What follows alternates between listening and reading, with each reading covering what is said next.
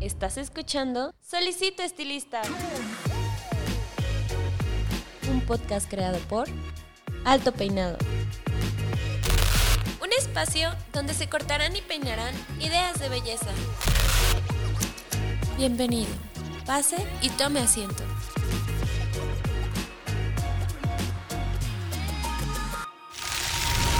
Este episodio es patrocinado por Cold Brush, la nueva herramienta de Babyliss Pro para obtener un cabello saludable. Cold Brush hidrata, suaviza y mejora la condición del cabello.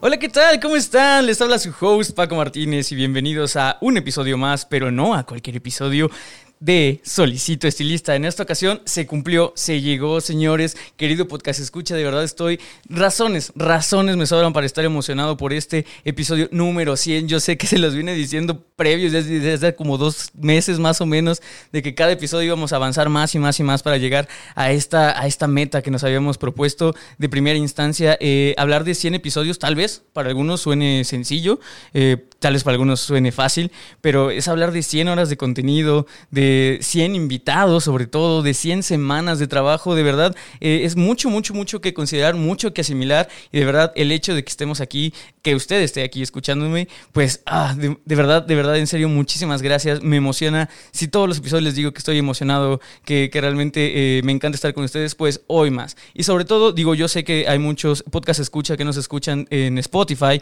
pero las personas que nos están viendo en YouTube se podrán dar cuenta de algo bastante interesante, y es que no estoy en la cabina de Alto Peinado. Estoy nuevamente en una locación, en una locación muy especial porque justamente la ocasión eh, eh, amerita una locación especial. Eh, para todas las personas que están interesados, sobre todo en el tema, yo sé que muchas veces el título del episodio es lo que jala y se pregunten, bueno, ¿de qué vamos a hablar? ¿Vamos a hablar de finanzas? ¿Vamos a hablar de administración? Pues sí, vamos a hablar un poco de todo esto, pero la razón por la cual escogimos este tema es justamente porque hace cinco años tuve yo la oportunidad de escuchar un, simposio, una presentación de justamente mi invitado, que si ya están en YouTube, ya lo vieron, está conmigo. Les voy a presentar para todos los de Spotify, Miguel Misraji. Hola, señor Miguel, ¿cómo está? Hola, buenos días, ¿cómo estás? buenos días, buenos días, de verdad. Y sobre todo, estamos grabando más temprano de lo que generalmente grabamos, ¿no? ¿Ah, sí? sí, sí, sí. Esto, esto para mí es un poco madrugar, pero de verdad, muchísimas gracias por el tiempo justamente de darse de, de venir. Hay que madrugar, el tiempo es oro. Exactamente, el tiempo es oro y ese es justamente el título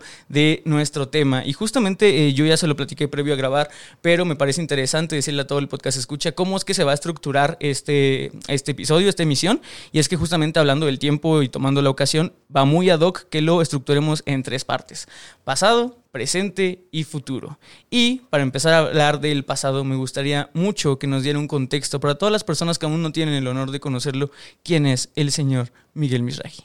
Mira, buenos días, gracias. Antes que nada, muchas gracias. Me siento honrado, muy agradecido de que me hayan invitado a esta celebración, este festejo, 100 podcasts no, se, no se dice muy fácil, pero el tiempo que le han invertido, no nada más en las horas de que el público lo ve, sino lo que debe de llevar atrás de tiempo, sí. debe ser espectacular, debe ser algo fabuloso lo que están logrando ustedes en el medio. Soy un gran fan, admirador de la revista Alto Peinado. Creo que Creo que si hay un medio que se ha posicionado en la industria de la belleza es Alto Peinado. Eh, cuentan conmigo, eh, soy un admirador de, Ana María, siendo que somos como una familia y, es increíble. Gracias por, haberme invitado antes que nada. Y este, soy Miguel Misraji, llevo 30 años en la industria de la belleza. Tengo eh, la fortuna, ¿no? la fortuna de, de tener, de manejar las marcas más poderosas del mercado de la belleza y ha sido a través de mucho trabajo, de mucho tiempo ¿Sí? y de mucho dinero también, o sea, muy, muy invertido.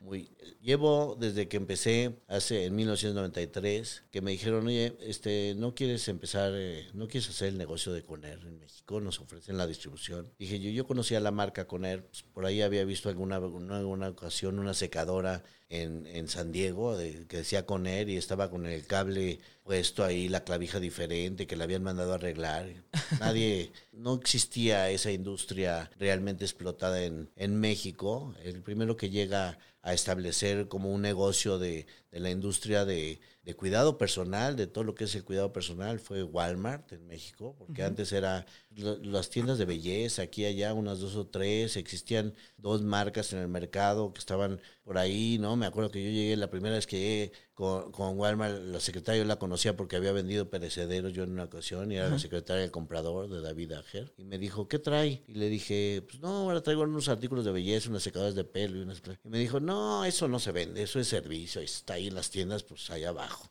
¿no? Y cuando llegué con el comprador, me dijo, traíamos ocho modelos, ¿no? Fue la primera junta. Dije yo, mira, traemos esto. Y me dijo, ¿ya lo tienes? Le dije, ya, ya lo tengo. Ya lo tienes en México. Ya, ya lo tengo en México. Me dijo, ok. Y le habló a la secretaria y le pidió unas sábanas, porque en esa época no había computadoras. Era una sábana que tenía 90 tiendas ahorrera en esa época. Ajá. Y me hizo el pedido, ¿no? De los seis productos había escogido y puso seis, seis, seis, seis, seis para cada tienda. ¿eh? 540 piezas, era algo espectacular, ¿no? Yo salí y me dijo la secretaria, ¿qué le diste?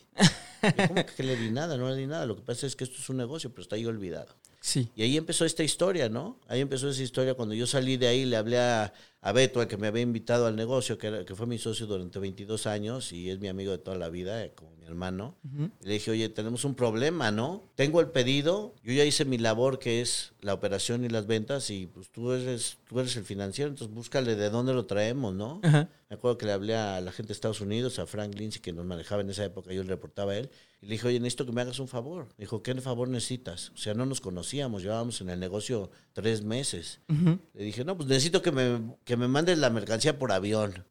Me dijo, ok, te la mando por avión. Le dije, sí, pero que pagues el flete.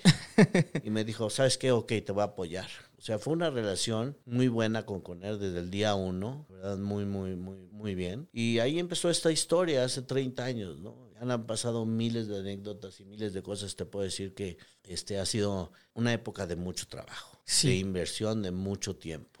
Sí, sí. mucho, mucho tiempo eh, que se le ha dedicado. Días y días de viajar, de ir, de correr, de ver, de buscar, sí. de trabajar. De, yo estaba en las ventas, yo creo que mi carrera es ventas, Ajá. es lo que más me gusta. Y aprendí de la industria de la belleza, que es una industria muy noble, muy bonita. La gente que está en la industria de la belleza es, es padre, es difícil, pero es padre. La gente no se deja de arreglar. Exacto. La gente no se deja de arreglar, las mujeres no se van a dejar de pintar el pelo. Somos responsables, como dicen con él el presidente, somos responsables de 30 millones de mujeres todas las mañanas. Porque imagínate que no sirvan las secadoras o las planchas. Sí. Vas a tener un mundo hecho una locura con las mujeres. ¿no? Entonces, sí, sí. Este, la industria es increíble, aquí estamos. Eh, han pasado muchísimas cosas. Sí, sí. Ha pasado muchísima gente, gente que se queda, que se establece. Hay gente conmigo en mi equipo que la verdad es que todo se hace a través de equipos de gente. O sea, uh -huh. todo es, no es uno solo, no es una persona. Yo no soy nadie, o sea, soy, tengo la fortuna de, de ocupar un espacio en un equipo de gente que para mí es un honor participar con ellos. Es gente dedicada, profesional, que está metida en la industria de la belleza, que les gusta la gente que se apasiona con esto es la gente que lo logra y yo tengo la fortuna de estar con ellos y de. Otra, otra parte muy importante de esta inversión del tiempo en estos Ajá. 30 años que llevo es pues, mi familia, ¿no? Que me ha apoyado, sí. pues la que me ha apoyado, que lo que he hecho, viajes, o sea, me acuerdo que teníamos el, el show de, un show en Chicago que era muy importante para Coner, para el área de retail, 11 o 12 o 13 años, fue en su cumpleaños, ¿no? Caía en su cumpleaños y me decía, tú no te preocupes, tú voy a trabajar, ¿no? Wow. y ese apoyo, pues también de las familias, porque me imagino que todos en la vida tenemos que tener claro el, el, el, apoyo que tenemos de parte de las familias, ¿no? Ustedes trabajan uh -huh, uh -huh. y tienen a sus familias que los apoyan, ¿no? Sí. Y siempre yo creo que es importante saber agradecer. Claro. Y, y vivir agradecido con eso, ¿no? De, de, de agradecer el tiempo, los apoyos eh, la fortuna de estar rodeados de gente que nos impulsa a salir adelante. Justamente, y hablando un poco de, de la fortuna y, y, y, todo lo que implica esa palabra, eh, también mencionó que previo a, a, hacer este trato con Coner y esta anécdota tan bonita de, de, las 540 secadoras, que así empezó realmente toda, toda su carrera ahí, comenta que previamente ya trabajaba eh, vendiendo eh, perecederos, ¿no? Cosas así, o sea, ya sí, estaba bueno, en otras... Siempre he sido vendedor. Exacto. Desde, desde chico me gustó vender uh -huh. y yo lo vi como una carrera. Las ventas es todo un mundo, ¿no? Sí. Es todo un mundo y hay miles de gentes que se dedican a las ventas. Yo lo como digo, hay poca gente que, que, que, que lo hace como carrera, como profesión, no Sí. que lo hacen como un eh, salvavidas de la vida, de poder sacar dos pesos, ¿no? Como justo me tocó ayer, curiosamente, entrevistar a un cuate y me decía, no, es que sí, mi carrera me apasiona, es finanzas, pero pues, estoy vendiendo seguros, ¿no? Mm, Ah, ok.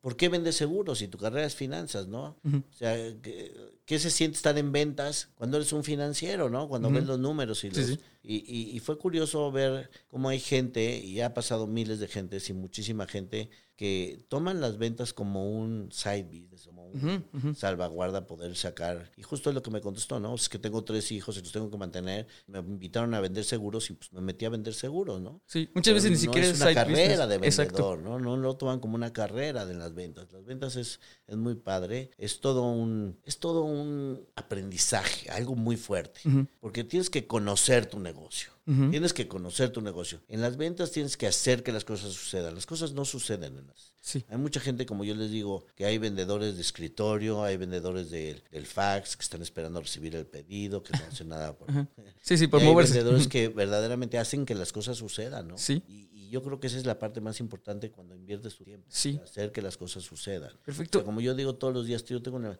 ¿Qué diferencia hiciste en haber estado hoy sentado aquí? ¿Qué Ajá. diferencia hiciste en la vida de la gente, de las personas o del negocio o de tu trabajo en el haberte despertado en la mañana y haberte bañado, haberte vestido y haber salido a trabajar? ¿Y qué diferencia hiciste? ¿Hiciste algo o fuiste a perder el tiempo? Es como yo lo, lo que les digo, la gente, el tiempo es lo más valioso que tiene uno. Ajá. Es el activo más importante de cada uno. Sí. Y es muy limitado. No sabemos hasta dónde llega el límite. Todos tenemos una fecha de caducidad por ahí, pero no sabemos dónde está, ¿no? Exacto. Pero el tiempo es lo más valioso que una persona puede tener. Sí, y usted ha invertido de verdad muchísimo tiempo en la industria y sobre todo, no solamente hablo de, trabajar, sino en el estar presente en, en muchísimos eventos, en muchísimas conferencias. Eh, nada más para terminar tal vez esta, esta parte del pasado. Eh, este, este simposio, esta plática de Time is Money, de hecho sigue, sigue en nuestras redes. Yo ayer tuve otra vez la oportunidad de revisitarla para ver qué, obtenía para sacar en esta plática. Eh, siguen otras entrevistas que le ha hecho mi tía. Siguen N cantidad de, fotos en la red, tan sencillo, ya se lo había comentado, pero para que el podcast se dé una idea. Usted tiene una foto, la más antigua que tenemos nosotros de usted en redes es una foto que le tomamos en el 2003. ¿No? Y previo a eso, eso es digital. Hablando de, revista física, pues seguramente si yo reviso eh, revistas del 2000 o de inicios de, de los 90, seguramente también va a haber una foto que esté ahí de usted y eso, eso me encanta, el cómo usted ha sido eh, constante, no solamente dentro del, del giro, sino también constante dentro de, de Alto Peinado, que para mí obviamente es muy importante porque pues es la, la empresa de mi familia, ¿no? Y el estar eh, pues también muy agradecido con que pues, realmente no solamente vea por el gremio, sino también vea por eh, nosotros. Y en este caso pues también por, por el, el podcast, porque eh, esto lo quería guardar tal vez para después, pero el hecho de que usted haya confiado muchísimo en, en nosotros, eh, pues para que Babilis Pro sea patrocinador oficial del podcast Solicito Estilista, de verdad representa muchísimo para mí. Y, y más adelante da- daré todos los agradecimientos y me, me explayaré mucho porque la fecha lo, lo, lo amerita. Pero ¿qué tal si pasamos ya de, de lleno al tema? Time is money. Eh, en ese momento, cuando usted realizó el, el speech para esa ocasión de ese evento hace cinco años, ¿qué fue lo que lo impulsó a querer hablar de eso?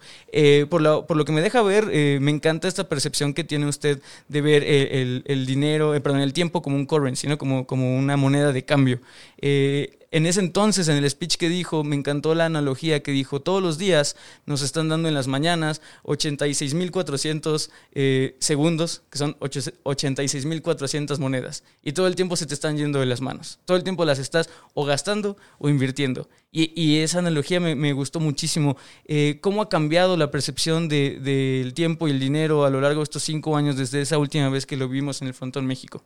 Mira, no, no, no cambia de- a los cinco años, cambia todos los días, porque también nos vamos haciendo más grandes, ¿no? No es lo mismo, eh, cuando eres joven, crees que tienes todo el tiempo del mundo, y hay un dicho que a mí me encanta que dice que eh, vives como si nunca fueras a morir y mueres como si nunca hubieras vivido, ¿no? Entonces, yo creo que el tiempo que tú dedicas a las cosas es muy diferente cuando, dependiendo de tu edad. si hoy por hoy yo creo que valoro las cosas del tiempo mucho más, te enganchas menos en las cosas, tú estás joven, yo me acuerdo de tu abuelito, increíble, el señor Famari en las, en las, en las expos ahí, tomando fotos, entrevistando, buscando, apuntando, me acuerdo perfecto de él. Y siento que todo depende de la pasión con la que se hacen las cosas, ¿no? O sea, si tú tienes pasión por lo que haces, por lo que te dedicas, la gente, yo, lo veo, ¿no? Eh, como te decía, los vendedores, los vendedores que se hacen, conoces tu, tu negocio. Y siempre tener en la, en la mente a quién, hay la silla, ¿no? Tienes una silla vacía, que es tu consumidor el que te va a consumir, ¿no? Ustedes tienen que tener o sea, yo me imagino que ustedes lo saben porque la gente que te escucha en el podcast, la gente que está ahí atrás, la gente que, que, la gente que nos compra, el consumidor que está ahí sentado, esa silla vacía, que es el rey y la reina de nuestras vidas y lo que nos motiva. Mucha gente, o sea, no lo tiene presente o no se, no, no evoluciona, ¿no? Se queda como estático. Y yo creo que ves lo que está pasando, ¿no? O sea, el mundo nos puso de rodillas. La pandemia puso a todo el mundo de rodillas. ¿Cuándo se imaginaron en el mundo y en la vida, tú que estás joven o inclusive los más grandes o la gente de mi edad o las generaciones que sean, poner a todos los aviones en el piso? ¿Cuándo se lo imaginaron? O sea, no hay vuelos. La industria del, de los viajes se paró, cero, nada. O sea, imagínate todo este tiempo cómo ha modificado el mundo, ¿no? Sí. Entonces, todo lo que tiene de valor el tiempo, que para mí es algo muy este, tomado en cuenta, ¿sí? Lo sigo diario, o sea, sí siento que sigues teniendo esos 86.409 o 19 creo que son, este, minutos en el día o segundos en el día, y tú los vas invirtiendo de cierta, de, de una manera o de otra, ¿no? Muchas veces cuando eres joven crees que tienes, es un activo infinito, ¿no? Y cuando ya vas creciendo te vas dando cuenta que, que lo vas valorando más porque vas viendo cada día, viviendo cada día más, valorando más otras cosas, como te decía, valorar y el ser agradecido con, la gente y todo. Entonces, sí. sí considero que el tiempo es dinero. Eh, también a través del tiempo consigues las cosas. Eh, hoy en la mañana estaba leyendo a alguien que yo sigo que se me hace una persona increíble, Mariela Jauli, que es una de las primeras nadadoras de aguas profundas en México. Y yo la sigo porque me inspira muchísimo esta chava, que se pone a nadar 12 horas o 13 horas y acaba de cruzar el estrecho de Catalina, que es una isla que llegas a, creo que Vallarta, Jalisco o Nayarit, algo así.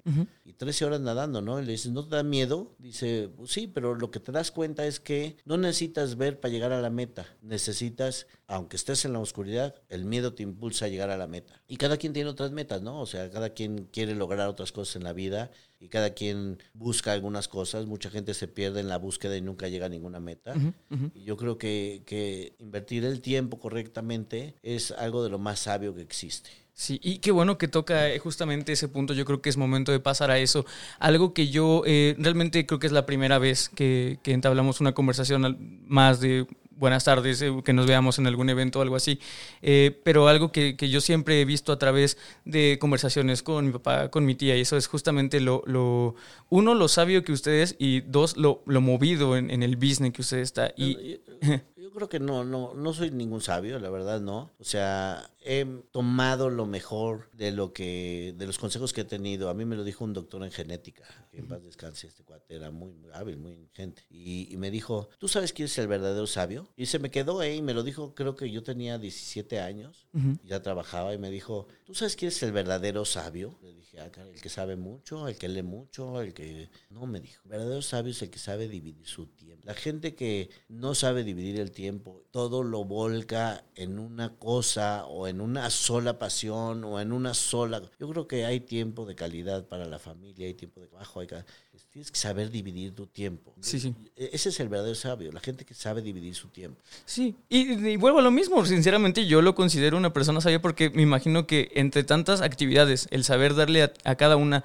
y priorizar cada una es, es de sabios. Y dicho eso, también creo, o por lo que he podido ver, es que tiene mucho la filosofía de la educación y de que la mejor manera de invertir el tiempo es a través de la educación. Y eso lo he podido ver con todos los invitados que hemos podido eh, tener aquí de parte de, de Babilis Pro. Todo el mundo se enfoca en la educación. Y eso me gusta muchísimo. De hecho, el, programa que tuvimos con, Juan Aguilar y, Chema fue sobre la educación. y, de, la educación continua. Entonces, me gustaría mucho el saber cómo invierte usted o cómo piensa usted eh, en las inversiones del tiempo, porque ya tenemos como una verdad absoluta, que es que el tiempo ahorita está pasando y se nos está yendo. Es un activo. Entonces, ahora, ¿cómo lo invertimos? Bueno, mira, acabas de tocar un punto que yo creo que es medular. O sea, yo una de las personas que más he admirado, que más he trabajado con él y que de alguna manera he tenido la pasión fue Antonio Belver. Antonio Belver era un maestro, era maestro Antonio Belver.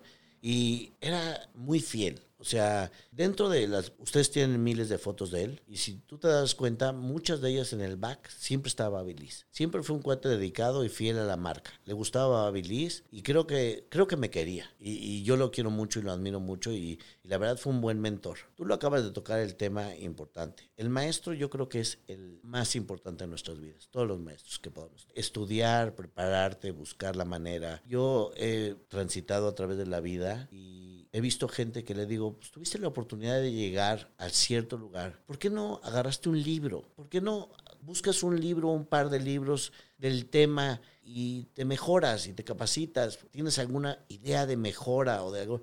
No, pues no lo he hecho. Pues qué, qué pérdida, qué, qué, qué mala onda, qué, qué mal, ¿no? O sea, yo no tuve la oportunidad de, de, de, estudiar mucho, pero siempre me gustó leer, siempre me preparé, siempre busqué la manera de asesorarme de gente. Y mira, hay una anécdota importante en el tiempo. en Japón, que tienen una cultura y una educación muy grande, muy, muy grande, los japoneses. Yo admiro esa cultura de respeto, de todo. Y tú sabes, en Japón al único que entierran con honores no es ni al presidente, ni a ningún ministro, es a los maestros. Porque los maestros a final del camino son los que implantan en la gente lo que sigue. No hay nada más importante en el mundo que los niños, porque son las nuevas generaciones y lo que se implementa en los niños, en, en la vida, en la educación, es algo grandioso lo que hacía el maestro Belver era grandioso, era darle a la gente tablas para salir adelante. los educaba, les daba pláticas. Y, y sí, tienes razón. Yo siento que la educación, la capacitación en el personal es importantísima. Es, es algo es algo, yo digo, el, el, servicio al cliente, el servicio al consumidor. Todos somos consumidores, todos. Todos son consumidores de alguna de otra manera y todo el tiempo nos estamos vendiendo de una o de otra manera. La gente que se capacita un poco, la gente que se busca la manera de leer, busca la manera de, prosperar a través de la educación, le va bien en la vida. Sí. No hay otra fórmula, no, no es una fórmula mágica, no es descubrir eh, los misterios de las ciencias médicas de nuestros mundos, de nuestra vida, es capacitarte y ser el mejor en lo que haces a lo que te dedicas. Eso es básicamente lo importante. Sí, sí, tener esta sed de conocimiento. De hecho, creo que eso me parece importante, tener eh, la sed y la curiosidad. Yo me considero una persona bastante curiosa. O sea, la verdad es que tengo muchísimos hobbies. Eh, ahorita, ahorita que tocó el tema de, de, Japón, yo estoy aprendiendo ahorita japonés. Este, la creación de contenido siempre me ha apasionado. La creación de audiovisuales siempre me ha apasionado. Y lo supe conjuntar muy bien con lo que estudié. Mi, mi, título académico, yo soy administrador, pero administrador de empresas dedicadas a la comunicación y el entretenimiento. Entonces, ah, realmente estoy haciendo lo que me apasiona. Soy eh, realmente productor de, de, este podcast. Ahorita también lo, lo, voy a decir más adelante. Pero, pero sí, realmente yo supe que, que aprovechando el, los conocimientos, porque aparte siempre he sido muy curioso, yo aprendí a editar por mí solo, aprendí a masterizar por mí solo y ahorita estamos pues, viendo los frutos de, de esa curiosidad y sed de conocimiento y es algo que varias veces a varios invitados he tenido la, eh, el honor y, la gratitud de decir, de verdad se ve que usted, usted sea independiente, si sea señor, señora, eh, tiene la, sed de conocimiento y también lo veo en usted. También veo en usted esa, esa sed de conocimiento. No cualquier persona se atreve a decir que, que aprovecha su tiempo sin justamente eh, aprovechar ese tiempo aprendiendo o desconociendo menos. Realmente se puede ver de las dos maneras. Y, y creo que todas esas son formas de uno valorar su tiempo. Y lo siguiente que voy a decir también lo agarré de ese speech que, que, tuvo hace cinco años, que me encantó y me dejó muy marcado, que es valora tu tiempo, pero aprende a valorar el tiempo de los demás. Y justamente creo que va muy unido con todo esto que hemos visto de, de la gratitud. Habla usted del maestro Antonio Belver. Eh, el último podcast que, que, que, él dio, bueno, la última entrevista que yo tengo conocimiento que dio fue con nosotros, fue eh, en nuestro podcast. Y meses después, pues eh, él nos dejó pero yo estuve agradecido, porque de verdad, de, varias veces por el COVID, por su situación eh, de salud, darnos largas y decir, es que sí voy a ir, sí voy a ir, pero permítanme que esté bien. Y darse un tiempo de ir, de, no solamente eso, el, si lo ven por ahí, podcast escuchas, y sobre todo en YouTube, eh, el, el, maestro nos pintó y dejó unos dibujos con nosotros. Eso para mí, no sabe cuánto lo agradecí, porque justamente sabía que no estaba en, en el mejor momento, no estábamos todos en el mundo en el mejor momento, y darse el tiempo para venir y enseñarnos de una técnica que él mismo mencionaba, que ya estaba olvidada por los peluqueros y estilistas, de verdad fue un gran, gran episodio. Fíjate que, que, que, que increíble, o sea, porque eh, traía otra educación. Hoy por hoy estamos viviendo un mundo diferente. Los chavos, eh, la gente joven, no están dispuestos a invertir el tiempo, no están dispuestos a tener, eh, ¿cómo te diré?, la paciencia para verse desarrollar en un mundo. Están desesperados por buscar otro y otro. Y yo creo que las mismas tecnologías, el mismo mundo que estamos viviendo, te hace brincar de uno al otro. Eso yo lo afiguro al, a, TikTok o a Instagram. Darle otro, otro, otro, otro, otro, otro. O sea, ¿a dónde quieres llegar? ¿A otro, otro? Todo el tiempo están en el Instagram moviéndolo, en el TikTok moviéndolo, increíble. O sea, yo creo que eso es también una analogía de lo que estamos viviendo, ¿no? Los chavos no están dispuestos. La verdad te felicito. Qué bonitas palabras dices tú, que persigues una pasión, porque eso te va a hacer ser exitoso. Eso estoy seguro que a través del tiempo tú vas a ser exitoso, porque la gente que persigue una pasión, o sea, a mí me encantó la industria de la belleza, eh, fue una carrera increíble con Coner. Nosotros fuimos dueños, 22 años, fui parte de una sociedad, no era yo dueño, yo tenía el menor porcentaje de la sociedad, éramos cinco socios pero siempre me apasionó y nunca trabajé viendo al otro, o sea, nunca trabajé viendo este, si ganábamos un peso, eh, que el otro se llevaba 90 centavos y yo 10 centavos. Yo veía mis 10 centavos y yo decía, era, qué felicidad, qué, qué padre lograr esto con el fruto de mi trabajo. Y nunca, nunca señalé o me fijé en lo de los demás. Yo creo que también es algo que, que te permite... Eh, valorar, volvemos a lo mismo, valorar y ser agradecido, porque si tú te fijas en ti y tú señalas tu dedo hacia ti y no buscas ni pretextos, ni excusas, ni explicaciones, y nuevamente te voy a decir una anécdota que te digo que se me quedan grabadas. El papá de mi mejor amigo, yo tengo un amigo que es como uña y mugre. Somos brothers desde los 13 años. Y de verdad los amigos se cuentan con las manos, los dedos de una mano y sobran dedos. Este cuate es mi brother de toda la vida. Su papá falleció a los 51 años. Y tenían un imperio. Un imperio, un negocio muy grande, ¿no? No importa. Pero el papá tenía un letrero, un dibujo en su oficina que decía en esta oficina solo entran resultados. No entran ni excusas, ni pretextos, ni explicaciones. Y mira que el dibujo lo tengo grabado en mi mente hasta hoy. Y es algo que verdaderamente se pone en práctica, porque yo le digo a la gente, o sea, es que él no me lo dio, es que el otro no puso, es que el otro no vino, es que ya no llegó. Pero ¿qué hiciste para que llegara? O sea, todo está en uno, 100% en uno. Tú apunta tu dedo hacia ti y busca la manera de, de, no culpar o no buscar explicaciones, pretextos o excusas, ¿no? Yo les digo, los pretextos, libros gigantes, buscas mil, pero el resultado es lo que importa, ¿no? Busca el resultado. Entonces, eh, es parte de lo que yo he vivido, ¿no? Claro. y, también algo muy importante, eh, qué bueno que mencionó el tema de TikTok, Instagram y eso, y qué bueno que ya también di el contexto de qué fue lo que estudié. Gracias a mi carrera, que es una carrera realmente muy de nicho, me di cuenta que, y el eslogan de la carrera así es, o sea, yo las primeras clases me lo hicieron saber. Nosotros, los administradores del entretenimiento, nuestra meta es hacer rentable o monetizar a costa de que los otros no estén produciendo. Porque yo realmente monetizo, nosotros monetizamos cuando la gente no está produciendo, cuando la gente está entretenida, cuando está relajada. Yo estoy ahí ganando dinero. En este momento, estamos, eh, eh, espero que el podcast se escuche, pues realmente esté relajado o esté yendo camino hacia la estética o esté preparando todo para que empiecen a llegar los clientes. Y mientras ellos están realmente dándome su tiempo de ocio, su tiempo de relajación, nosotros estamos generando contenido, que al final de cuentas eso se va a ver eh, de, como dominó eh, en, moneda, ¿no? En efectivo, en dinero. Y, eso es lo que se busca. Y, curiosamente, eh, herramientas, y eh, escuchen la palabra, herramientas tal vez como, como TikTok, como las redes sociales, tienen esa área gris y me encanta ver esa área gris. Me encanta ver el área gris justamente de esta eh, analogía social de que todo lo queremos con gratificación instantánea, de que justamente hacia dónde vamos, no vamos a ningún lado, solamente vamos hacia abajo, ¿no? Escroleando hacia abajo.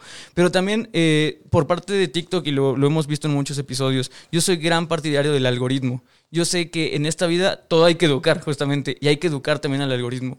Eh, si usted abriera mi TikTok, se encontraría puros TikToks de generadores de contenido de filosofía que me encanta, de sociología que me encanta, de eh, administradores, de producción de audio, y, eso es, parte de, o sea, a lo mejor y si va a tomar tiempo, y a lo mejor cuando uno descarga la aplicación, sí lo que va a ver son bailes y cosas eh, absurdas, pero si uno se dedica a, educar al algoritmo que está diseñado para entregarnos cosas que queremos, hijo, puede ser una gran herramienta, y eso lo aprendí mucho a través de mi de mi, de mi carrera. Y justamente es lo mismo. Podcast hay en cantidad. Hay de risa, hay de meditación, hay de libros. Y dije, es momento de que el estilista tiene mucho tiempo, no voy a decir muerto, pero tiene mucho tiempo en el que puede dedicarse a otras cosas. Y dije, vamos a darle, vamos a darle por aquí, vamos a, crear una herramienta que mientras ellos puedan ir hacia su lugar de trabajo o estar arreglando su área de trabajo, puedan escuchar y puedan aprender. Así es como, como yo lo veo. Eh, encontrar una manera que sea eh, amable, eh, entretenida y darles algo que también inviertan. Dicho eso, dicho herramientas, algo que me encanta mucho, algo que me encanta mucho de, de Babilis Pro es que justamente las herramientas optimizan el tiempo. Claro. Eso es muy importante porque si ya hablamos de inversión, ya hablamos de gasto, una cosa importante es optimizar el tiempo, el tiempo del servicio. El estilista.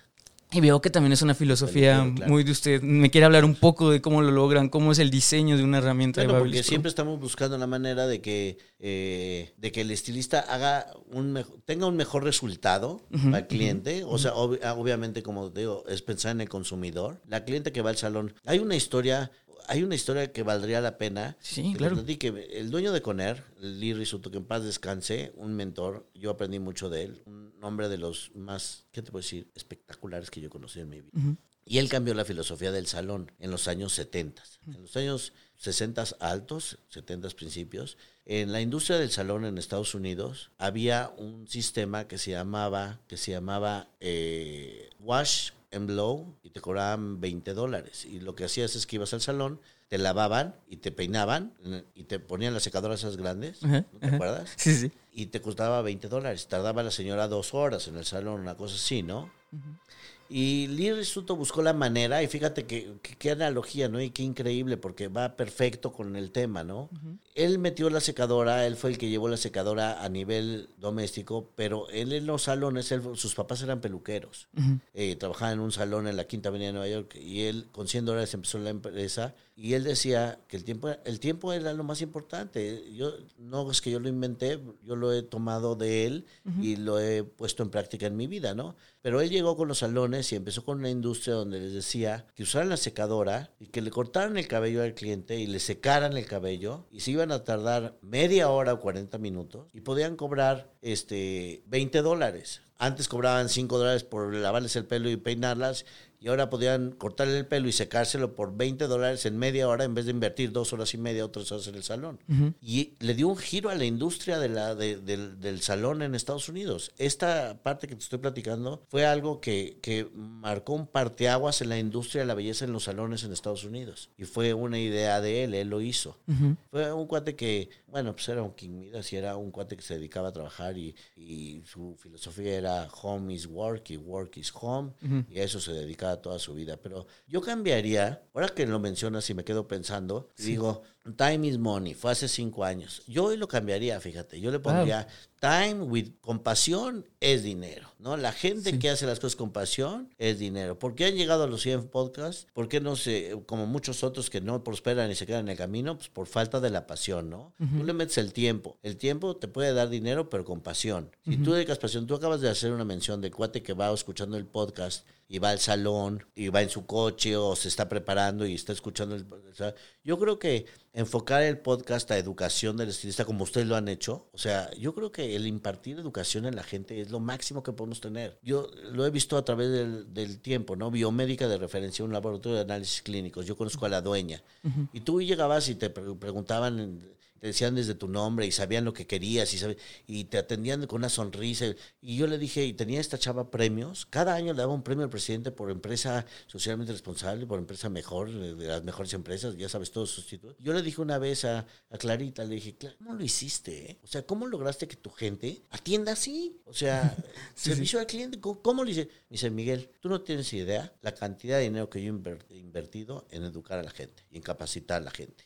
Yo creo que la gente que hace las cosas con ese cuate que va al salón, pero que tiene su salón y que lo tiene limpio y que, y que lo mueve y que, que mueve la energía y que mueve el salón y lo pinta y lo tiene bonito y lo tiene arreglado, siempre va a prosperar. Con el tiempo va a funcionar. Yo lo he visto en, en, en, en N veces. O sea, nunca se me olvida. La verdad es que, como le decía ayer un cuate que estaba contratando, porque estamos en la búsqueda todo el tiempo de talento, decía un cuate que Coner desde el día uno es una empresa muy ordenada. es, es ordenada. no me gusta guardar basura, almacenar cosas. O sea, tenemos una empresa muy limpia, muy ordenada. Y todo se debe a un libro que yo leí del dueño de Ford, de Gerald Ford. Era un libro que decía su historia, ¿no? Sí, sí. Pero hablaba básicamente de que él se dedicó en los últimos años de su vida a comprar empresas. Ok. Y compraba empresas y las transformaba y las vendía. Y él en ese libro decía que nunca pudo comprar una empresa que estuviera limpia y ordenada. Nunca. Siempre todas las empresas que compraba estaban llenas de basura, almacenaban basura, estaban desordenadas, estaban sucias, estaban empolvadas. Entonces, ¿qué es lo que llegaba? Lo primero que hacía era limpiar la empresa, tirar todo lo que no servía y entonces mágicamente la empresa empezaba a caminar mejor. Y es lo que yo he visto de verdad también a través de los años. He visto muchos salones, muchas empresas. Las empresas, Walmart, por ejemplo. Walmart es una empresa súper ordenada. Sí. Ordenada 100%. Por eso tiene lo que tiene, por eso ha logrado lo que ha logrado. La mejor logística de México y me atrevería a decir que internacional también. es increíble, increíble lo que lograron eh, con la pasión, con la pasión y la dedicación. O sea, yo creo que cuando te mueve la pasión y no buscas nada más el, dinero, o sea, hay gente que busca diferentes cosas en su vida, ¿no? Pero cuando tú buscas el dinero, el dinero, el dinero, o sea, nunca te llega. O sea, por consiguiente, tú tienes que buscar tu pasión y, dedicarle tiempo y eso te va a dar el resultado seguro al que buscas, ¿no? Sí, claro. Y, también, eh, ya, yo creo que por último, eh, algo, hablando de la filosofía de empresa, eh, algo que también mencionó, le digo que yo, previo a esto, sí me chuté su, su simposio dos, tres veces para ver qué sacaba. Y de verdad, tiene unas frases que para mí son excelentes. Y una de las frases que también más me marcó, que tal vez la dejaste al final porque tal vez no encuentro dónde meterla con el tema del dinero, pero me encantó. Y es que eh, usted mencionaba que a usted eh, le enseñaron que no toda la empresa se dedica a las ventas. Sin embargo, todos eh, somos vendedores de la empresa. Y eso me encanta porque, insisto, yo, eh, yo soy una persona que mi mente trabaja uniendo puntos todo, todo el tiempo. Es algo que me atribuyen mucho y que me dicen que es creatividad.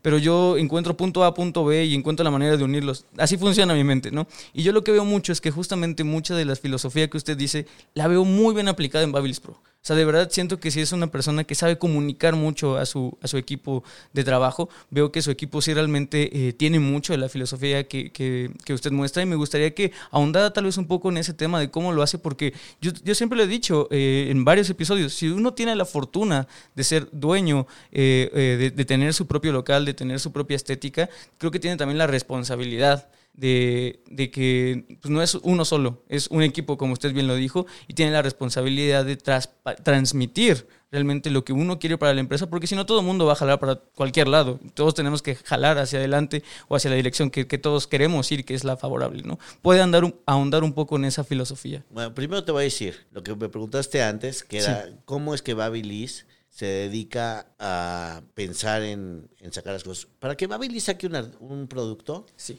y la verdad es que yo estoy muy orgulloso de Babilis. Babilis eh, empezó en 1995 en México, 96, porque Coner compra Babilis Europa. Babilis en Europa era Coner en Estados Unidos, era lo mismo. Yo lo que decido es decir, pues Babilis es europea, padre el nombre, padre, yo lo voy a dedicar al, al mercado profesional y vamos a dedicarlo.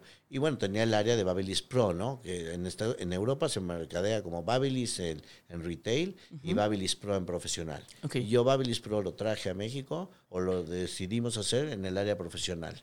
cada, para que una herramienta se haga al público, tarda dos años en pruebas. Tarda dos años y se estudia con muchos estilistas, con muchos peluqueros y se entregan muchas muestras en el mercado y no nada más en México. La verdad es que tenemos una empresa que tiene un alcance mundial, o sea, vendemos en 197 países. Entonces, la herramienta que usan en México el peluquero la están usando en Japón, en Australia, en, Estados Unidos. Nosotros tenemos una junta cada lunes en todo el mundo, tanto en Canadá, Estados Unidos, Australia, Europa, Centroamérica, Latam, Brasil, Australia, Nueva Zelanda, donde quiera que estés, China, ¿no? Todo el oriente hay entonces, se platica mucho de los productos. Hay una junta de nuevos productos cada año. Cuando se ve el producto, tarda dos años más después de salir, ¿no? Entonces, mucha dedicación, mucho estudio. Sí. No es así, no sacan un producto al aire muy estudiado, con mucha calidad, con mucho aseguramiento de la calidad que va a, entregar lo que está esperando la gente. Nosotros tenemos menos del 0.02% de devoluciones, menos del 0.02%. Todos los productos se prueban. Es una empresa que está hecha con, con mucha pasión, con mucha dedicación. No nos arriesgamos y es algo que siempre dijo el dueño, es no nos arriesgamos a llevar un producto con poca calidad al mercado. No nos arriesgamos a poner el nombre. Le han llegado mil veces a, pedir el nombre, ¿no? Dame la licencia con él para fabricar ropa, para fabricar lentes, para fabricar eh, pelucas, para... Nunca la han licenciado porque cuidan la marca más no poder, ¿no? Hoy por hoy, como todo en el mercado, todo está cambiando. Eh, el dueño de Coner falleció en el 2017, el 3 de diciembre de 2017 falleció y los hijos se heredaron y yo creo que de los grandes retos, regresando a la pasión, es muy difícil transmitir esa pasión. Sí. Muy difícil. Él lo hizo se dedicaba a trabajar 24/7, le encantaba la empresa, no había otra cosa para él más que la empresa, la creció y tenía una pasión, pero no pudo transmitir esa pasión a los hijos. Y los hijos pues, acabaron vendiendo la empresa, con él ya hoy es de un fondo de inversión, American Securities. Y pues estamos viviendo una nueva, yo estoy aprendiendo. Sí. Yo estoy aprendiendo una nueva manera de ver los negocios, las, la vida de los negocios, los inventarios, los estos, las finanzas, los gastos, todo es una nueva filosofía, es una nueva manera. Sí. Y, y a mí me apasiona Coner, amo Coner de, de toda la vida. Eh, Coner, Scunzi, Cada una es líder en su nicho de mercado por la pasión que se le pone a las cosas. Y, ¿Cómo la transmites? Pues a través de eso, ¿no? A través de que si a ti te gusta, tú lo amas, pues transmites ese amor, ¿no? Sí. El amor no ha cambiado, o sea, el amor existe, no nada más el amor entre dos personas, el amor a las cosas, el amor a los hijos, el amor a tu trabajo, a tu marca, a tu vida, a tu ropa, hay gente que ama los tenis, hay gente que ama, yo qué sé, ¿no? Sí, TikTok sí. sí, sí. Ajá.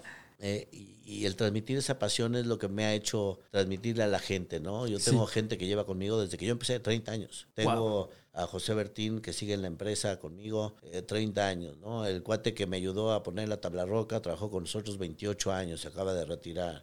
Mucha gente que se ha dedicado muchos años, porque porque cuando haces el trabajo, o sea, el cuate que va al salón, eh, o el cuate que graba un podcast que lo hace con pasión, o el cuate que, que limpia, o el, mesero, te puedes dar cuenta muchas veces el mesero, ¿no?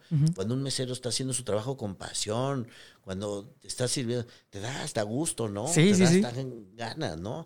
O sea, el servicio al cliente en México es algo que no está explotado, no está explotado es como yo le digo a la gente, cuando el cliente llega a tu salón, ¿cómo estás tú? ¿no? Tú tienes la elección de decidir cómo estás, cómo lo recibes, cómo estás. Yo veo a la gente, Silvia Galván, ¿no? Es una chava que eh, llena de energía, rebosante, llegas, te saluda, está apasionada, le encanta la belleza.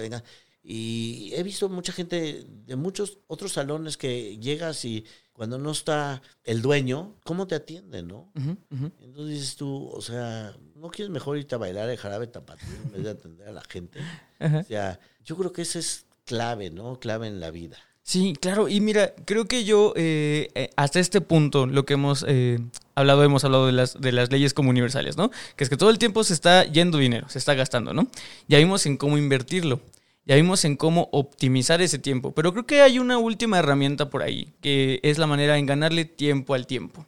La manera en la que yo encuentro que podemos hacer eso es, eh, y poniendo tal vez la analogía de, del dinero y el tiempo, como comprar crédito o tener crédito de tiempo, es anticipar.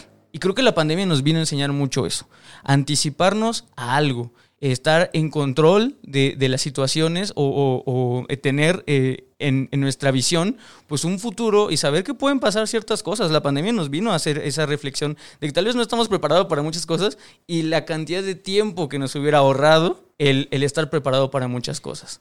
Mira, este Paco, ¿verdad? Sí. Este, yo creo que no es así. Ok, O sea, desde ajá. mi punto de vista, yo creo que no, no, no es que te puedas anticipar.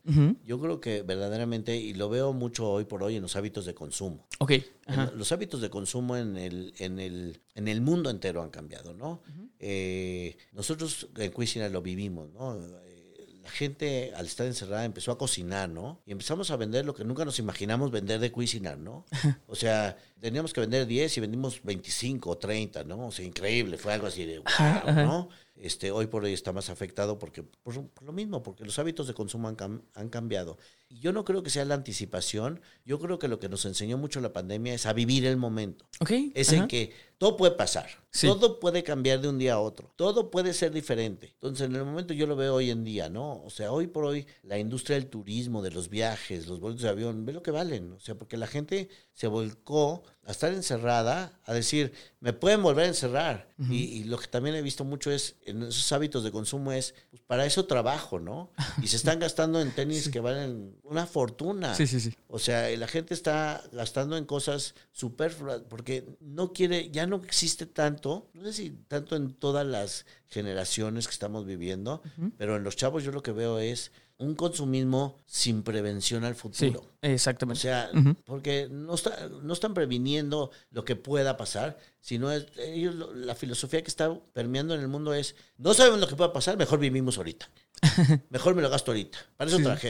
Y están, hoy por hoy el, el consumo está en, yo no sé si es por el verano, pero está, es- es- está de locos. Lo que está pasando en la industria aeronáutica, los boletos de avión, los hoteles, todo está lleno, lleno, o sea, increíble lo que es, lo que, lo que está. Fuimos al Cosmopro de Las Vegas, ¿ves la cantidad de gente en las calles, los ríos y mares de gente en los hoteles? O sea, ¿vas a creer que el sábado necesitábamos otro cuarto y no había en un hotel de cinco mil cuartos? Que te digan no hay cuartos, digas, ay, no te creo. Entras a internet no hay cuartos, cuartos. sold out. Dices, wow, Sí. te das cuenta de los hábitos de consumo. Y es lo que Sí. yo decía, eh, Cuisinart, ¿por qué está hoy afectado a nivel mundial? Porque, porque la gente está saliendo, la gente quiere ir al restaurante. Eh. Hay restaurantes que tienen lista de espera de dos meses para que te Sí, sí. atiendan. Pero la gente, el hábito de consumo cambió. Entonces, yo creo que estamos viviendo una nueva época. Sí. Definitivamente el mundo cambió. Sí. Eh, yo era un enemigo del home office, ¿no? Ajá. O sea, a mí me decían, que déjanos trabajar un día en la casa. No, pues, que trabaja, trabaja en la oficina, no trabaja en su casa, ¿no? Ajá. Y fíjate que fue espectacular lo que pasó. Me dio a mí una nueva manera de ver las cosas, ¿no? Qué bonito y qué el bueno. home office funciona. No funciona para todos. Sí, también. No toda la gente está preparada para tener un home office. No toda la gente tiene la dedicación y el trabajo para hacer un home office. Pero yo creo que a nivel macro y a niveles altos, la- el home office funciona. La gente se dedica a trabajar y han tenido muy buenos resultados, la verdad. Es increíble todo lo que ha cambiado en el mundo, ¿no? Hoy por hoy quieres contratar y te dice, ¿cuántos días de home office es? Y tú dices ya hoy, bueno, pues sí, pues que trabajen desde su casa, ¿no? O sea, qué cómodo, pues en shorts o te paraste a hacer ejercicio y luego te vas a la computadora a trabajar y, y, y da más de ti, ¿no? O sea, mucha gente que sí da mucho más de ella, yo lo he visto y hay mucha gente que no, ¿no? Hay mucha gente que Sí, sí. está, eh, que, que se hace la loca, o sea, no está trabajando, no se está dedicando todo el tiempo que debe dedicarse, ¿no? Volvemos a lo mismo, depende de cómo inviertan su tiempo, ¿no? Totalmente. Y yo también lo que digo es que es importante también estar en la oficina porque la interacción entre personas, estás pensando en el negocio, en el trabajo, en el color, en el producto, en, lo nuevo, en el pedido. En la- y en tu casa estás pensando si de cierta manera en la comida, en la cama no la atendí, en dejé la ropa en la lavadora. en- Sí, sí. ¿no? Sí. Entonces, pues sí. Sí, sea, y, de verdad creo que, creo que dijo algo muy interesante, eh, Miguel. Eh, yo quería hacer esa, o mencioné la parte de la anticipación, porque quería hacer mucho el énfasis en que en el giro de la belleza la anticipación se podría ver como tratar de buscar tendencias. Y acabo de decir algo que me- también yo mismo me, me acabo de dar cuenta. Eh, tenemos, aparte del, del podcast Solicito Estilista, tenemos dentro del, del podcast tenemos una mini cápsula, que es donde hablo yo solo de temas que me interesan o temas que pienso que a la gente pueden ser interesantes, muy, muy cortitas, de 10 minutos. Y eh, la, pre- la cápsula previa que hice a, a irnos de, de, mid-season en la temporada fue justamente eh, hablar sobre la tendencia que venía en verano. Acabamos de grabar la semana pasada con el, el hijo de, de Cucu y Guille, con Martín, y llegando dije, oigan, todo lo que les dije en la cápsula, casi el 80% sí la atiné y lo demás no. Y justamente me acabo de dar cuenta de eso. O sea, creo que las tendencias, o hablar de tendencias, que, que realmente la industria durante mucho tiempo vivió a base de eso, de realmente sacar tendencias y de anticiparse tal vez a lo que el consumidor quería, la tiene más difícil. Yo la tuve difícil y, y eso que estoy en, en- en- en conjunto o convivo con muchas personas eh, menores a mí. Yo acabo, eh, acabo de cumplir 29 años. Entonces, este, o sea, eh, y yo convivo con personas de 22, tal vez 18 para arriba, y también la veo difícil. O sea, yo, y siempre hago trabajos de, de investigación para ver qué es lo que viene, los colores, qué propuestas hay, y la tuve difícil. O sea, algo que a veces parece tan, tan, tan sencillo como decir, la tendencia viene así, no resultó ser así, y justo porque hay muchos cambios. Entonces, creo que también, eh, sí, hay una nueva manera de, de ver la vida, y, pero también me, me queda con la incógnita de cuál es la manera en que uno, ya sea como persona, ya sea como empresa, puede estar eh, pues eh, enfocado en el futuro. Cree que sea a través de la planeación, cree que sea a través de, de, no sé, de alguna estrategia. ¿Cuál es la manera en que entonces, si ya tenemos una historia, un pasado, estamos viviendo en el presente y estamos actuando en el presente, sea la manera en la que, y usted decía al principio del podcast, dividir, o el, el sabio es el que sabe dividir su tiempo, ¿qué porcentaje podríamos dividir de nuestro tiempo para enfocarnos en un futuro? Porque también es algo que vamos a llegar. Yo creo que nunca debes dejar de soñar. ok, muy importante, sí. Nunca debes dejar de soñar y de, de ver a dónde quieres llegar. Sí, yo creo que sí es importante, o sea, depende de, de la, la tendencia de moda, por ejemplo, en, en, la peluquería, es importante, es importante la tendencia de color, del corte, qué viene en el pelo, qué viene de... Pero yo creo que, que es importante eh, soñar con un mundo mejor, o sea, buscar la manera de que sea mejor, ¿no? De, de cómo inviertes o cómo te dedicas a que las cosas sean mejores, a que la gente esté mejor, a que tu círculo esté mejor, a que... Eh, todo el mundo esté mejor, ¿no? O sea, cómo mejorarte a ti mismo, o sea, cómo te mejoras, cómo cambias, cómo te dedicas a vivir tu vida el día a día, Sí. en pequeños detalles, ¿no? O sea, no necesariamente tiene que ser el macro, ¿no? Sino el micro, ¿no? Sí. O sea, si te, cómo te sientes, cómo te amaneces, cómo decides vivir el día de hoy, cómo decides llegar a trabajar, cómo, de- cómo decides relacionarte con la gente, cómo Sí. decides este estar, o sea, estar es tu elección. Sí. Y yo creo que esa elección te permite anticiparte o buscar estar mejor, Sí. ¿no? O sea, estar mejor en todo tu entorno, en todo tu alrededor, tú contigo mismo, tú con los demás, tú con tu trabajo, tú con tu vida, tú con el pueblo, como yo le digo. Y todo va en algo muy importante. Do your job, haz tu trabajo. O sea, Sí. haz tu trabajo. Son, es, eso es lo más básico, ¿no? Haz tu trabajo. O sea, yo lo que digo a la gente cuando veo, eh, el otro día me enfrenté en inmigración, ¿no? Al cuate de inmigración y le dije, o sea, con todo el respeto que usted me merece, pero el que usted tenga un uniforme le da responsabilidad, no le da autoridad debe tener una responsabilidad ante la gente, ante el país, ante el propio organismo, el aeropuerto instituto de migración. No le da autoridad de gritarle a la persona o de eso. Y entonces yo creo que lo que cada quien hace, ¿no? ¿Cómo, cómo, cómo te manejas? ¿Cómo te dedicas? Y si tú transmites esa pasión que tú tienes por tu carrera y por lo que haces y lo que han hecho con esto del podcast y, y siguen innovando y siguen buscando, eh, yo creo que es, es parte de la anticipación, es Sí, parte del parte. éxito de la anticipación. Sí. Ah, pues de verdad. Los pequeños detalles, ¿no? Sí, sí, y de verdad, excelente, excelente plática la que tuvimos hoy, de verdad, señor Miguel Misraji. Yo sé que me pidió que le dijera a Miguel, pero me, me cuesta un poco tal vez eh, estar ante usted, recibir muchísima sabiduría, realmente sabiduría. Y, y no, no, No, son anécdotas de Sí. vida, no, no es sabiduría, no, la verdad que son anécdotas de la vida, son, Sí. son experiencias, lo que transmito es mi experiencia de vida. Este, eh, gracias a Dios, yo creo en Dios y, y gracias a Dios por lo que tenemos, el saber valorar cada detalle, Sí. el saber valorar muchas veces lo bueno, o sea, muchas veces la mente es canija porque te lleva lo malo, ¿no? Y piensas en malo, pero si pudieras pensar todo el tiempo en lo bueno y el bueno que tienes y que haces, este, y en lo bueno que de la plática que acabamos de tener, el conocerte, el estar aquí contigo, eh, a Ana María, Francisco, los quiero como si fueran mi familia, como parte de la industria, o sea, yo creo que la verdad es que tenemos muy buena relación con todos en el mercado, con competencia, nos llevamos perfecto con todo el mercado, este, y siempre estamos pensando en lo que necesita el consumidor y en el mercado siempre están pensando qué estamos haciendo nosotros. Exacto. Qué bueno, de verdad, en serio, muchísimas, muchísimas gracias. Y como dice eh, la experiencia, de verdad, yo siempre lo he dicho, eh, eh, el podcast puede ser educativo, pero realmente no somos educadores. Yo en lo personal no me considero educador.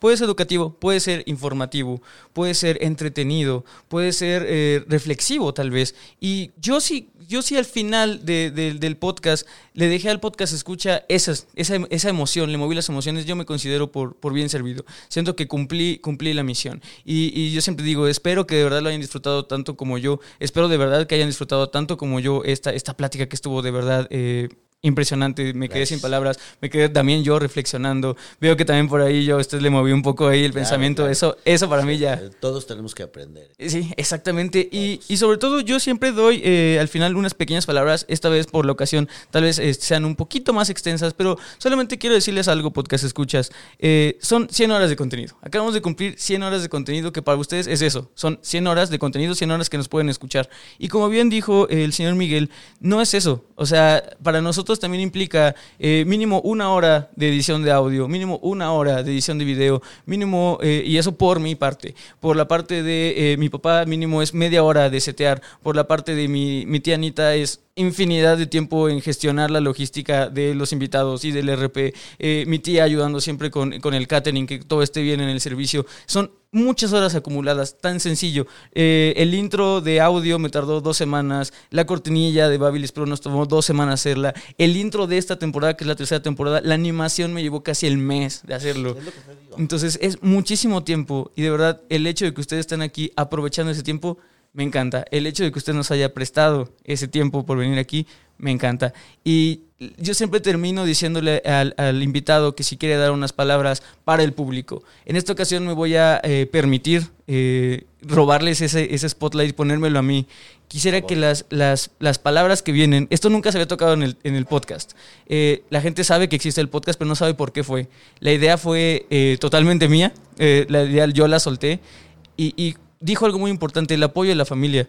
Mi familia siempre me dijo, vas tú yo lo solté al aire porque algo que me gustaba, yo dije, yo lo edito, yo, lo, yo me meto a esto y me dijeron, tú eres el host, tú eres el indicado y es tuyo.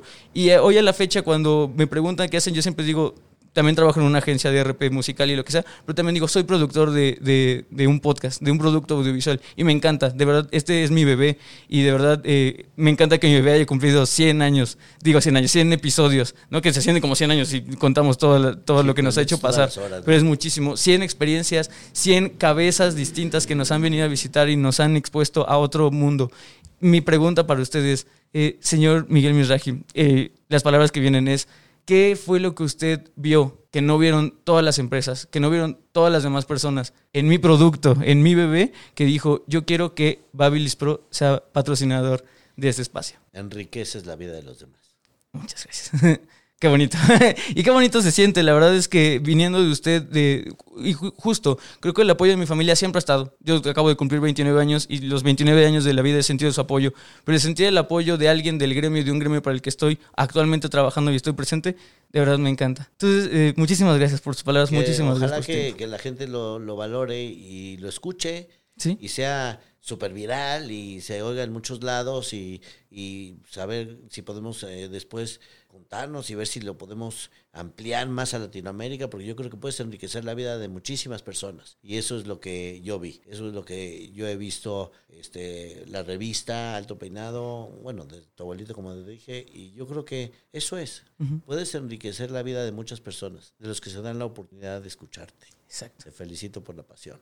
muchísimas gracias. Gracias por haberme invitado verdad, muy honrado, muy contento de participar con ustedes siempre. Ay, muchísimas gracias. De verdad, espero tenerlo tal vez en el episodio número 200 y revisitar si nuevamente pensamos igual. Todo estaría muy Primero interesante. Dios. Exactamente. Pues muchísimas gracias nuevamente, señor Miguel Misraji. Muchísimas gracias a ustedes, podcast escuchas, por estos 100 episodios. Ya saben que no podríamos estar eh, aquí sin ustedes y obviamente sin nuestro patrocinador Babilis Pro. Eh, yo fui Paco Martínez. Nos vemos la siguiente semana. Recuerden que la belleza la hacen ustedes. Hasta luego. Esto fue Solicito Estilista. Un podcast creado por Alto Peinado.